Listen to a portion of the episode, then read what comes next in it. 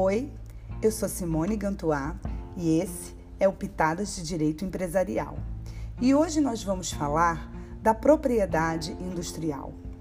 A propriedade industrial é uma espécie do gênero propriedade intelectual e ela vai surgir não só no Brasil, mas no mundo, a partir da necessidade decorrente da Revolução Industrial de incentivar é, apropriação e exploração daquilo que as pessoas criavam. Se você não remunerar aqueles que criam, as pessoas não vão ter intenção de, de, de, inventar, porque se você inventa algo e dois minutos depois alguém copia o que você faz e produz também a um preço mais barato, sem ter gasto tudo que foi necessário para inventar, a competição fica, uma, fica desleal. Então a ideia dessa proteção industrial ela surge na Inglaterra com o Statute of Monopolies em 1623. Né? E ela tem justamente a, a, teve a finalidade de prestigiar o direito à exclusividade dessas inovações técnicas, utensílios e ferramentas de produção. A ideia nesse podcast não é aprofundar muito essa questão, é apenas dar uma noção geral. Eu vou voltar em outro podcast para tratar especificamente de cada uma das espécies de direito é, de propriedade industrial. Hoje, o que a gente tem no Brasil é a Lei 9279 de 97, que regula a propriedade industrial e não só os quatro principais institutos da propriedade industrial, que são a invenção, o modelo de utilidade, o desenho industrial e a marca, mas ele também vai regular a concorrência desleal. E é interessante essa regulação justamente porque ele vai dar rigidez para que as pessoas não explorem e não usurpem a criação da outra, né? Justamente por você dar, você cria o direito e o outro você com a, a outra regra você protege o uso indevido contra esse direito. É, qual a natureza jurídica da propriedade industrial? Segundo o artigo 5 da Lei 9279, ele é um bem móvel. E é também interessante essa natureza jurídica, já que nós estamos falando de bens intangíveis. O que é protegido é esse ato inventivo, essa, esse ato intelectivo inventivo. Só que ele se materializa. Ele se materializa através de documentos. E quais são os documentos que reconhecem o direito industrial? Em se tratando de invenção ou modelo de utilidades, a gente vai dizer que o documento que consubstancia sua titularidade é a carta patente. Por isso que muitas vezes a gente fala que fulano tem uma patente, ele tem uma carta patente relacionada a uma invenção ou a um modelo de utilidade. Já o desenho industrial e a marca, elas se submetem a um registro e a partir desse registro, a sua titularidade se consubstanciará em um certificado. Aqui no Brasil, o órgão competente para fazer o registro, seja da, das, das, patentes, seja do desenho industrial, seja da marca, é o Instituto Nacional de Propriedade Industrial, que é uma autarquia federal, com sede no Rio de Janeiro. Agora, cuidado com uma coisa: o INPI, que é a sigla Instituto Nacional de Propriedade Industrial, eles também são responsáveis pelo registro dos programas de computador. Só que o programa de computador está regulado em outra norma e ele não se constitui em direito industrial, em propriedade industrial. Ele é direito autoral. Então, muito cuidado com os programas de computador. Eles fazem parte da propriedade intelectual enquanto gênero, mas eles são uma espécie distinta da propriedade industrial. E aqui, agora eu quero falar rapidamente sobre cada um deles.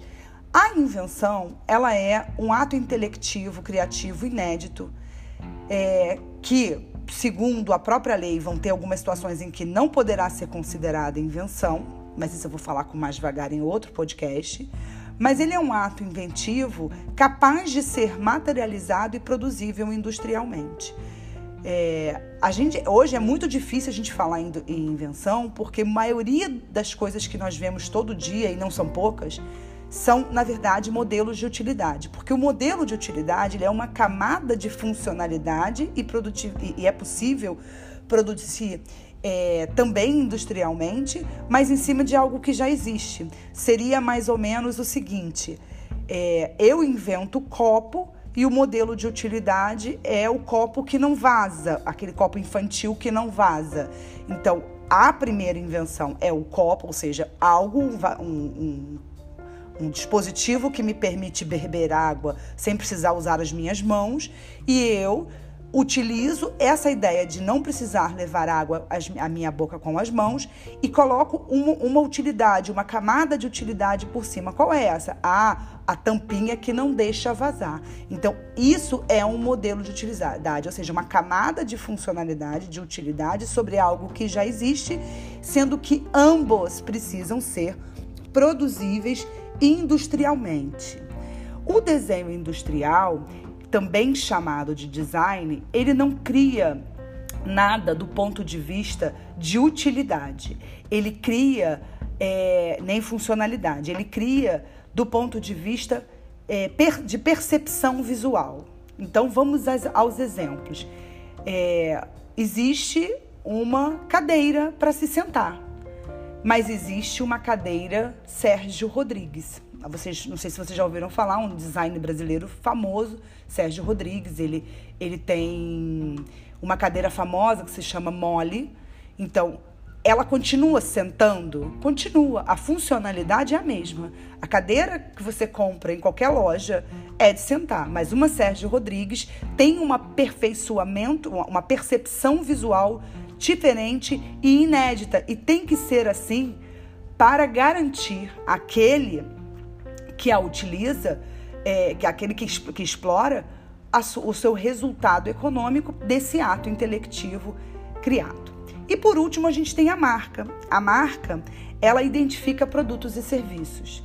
E a gente tem três grandes grupos de marcas. Marcas gerais, que são essas que identificam produtos e serviços, que são nominativas, figurativas ou mistas, né? Quando ela é nominativa, ela só contém palavras e letras. Quando ela é figurativa, ela tem, ela tem só uma identidade visual, né? um, um símbolo ou, desenho. Ou ela pode ser mista quando ela mistura as duas coisas. É, essas marcas também podem ser tridimensionais, né? A gente pode, mas isso não está previsto na lei, está previsto infralegalmente através de instruções normativas do, do INPI. Além disso, a gente pode ter marcas coletivas e marcas de certificação. O interessante das marcas coletivas e das marcas de certificação é de que quem as cria não é quem as usa. E elas são indicadas para situações como, por exemplo, no caso de coletiva, a marca é o selo de pureza BIC de. Aliás, melhor, desculpe, esse, esse seria um exemplo de certificação é, selo de pureza ABIC de café. Então, quem, quem produz o café atendendo os estándares da, da pureza poderá usar aquela etiqueta. Então, esse é uma marca coletiva, uma marca de certificação.